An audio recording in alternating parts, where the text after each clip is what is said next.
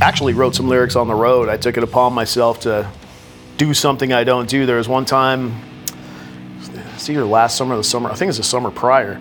We had three days off in Athens before, like we lost a show in Turkey because of, you know, political unrest and stuff. So we went straight to Greece and I'm like, you know what, I'm gonna use this time to write a song.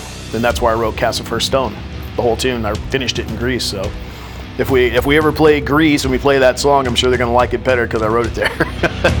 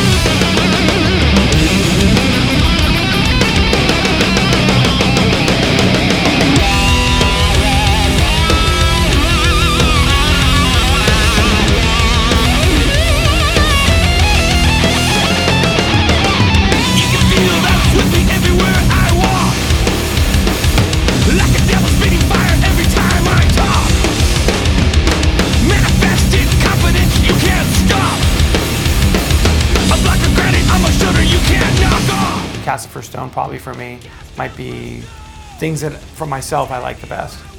But I focus more on the things I'm not happy with sometimes, so that's my problem.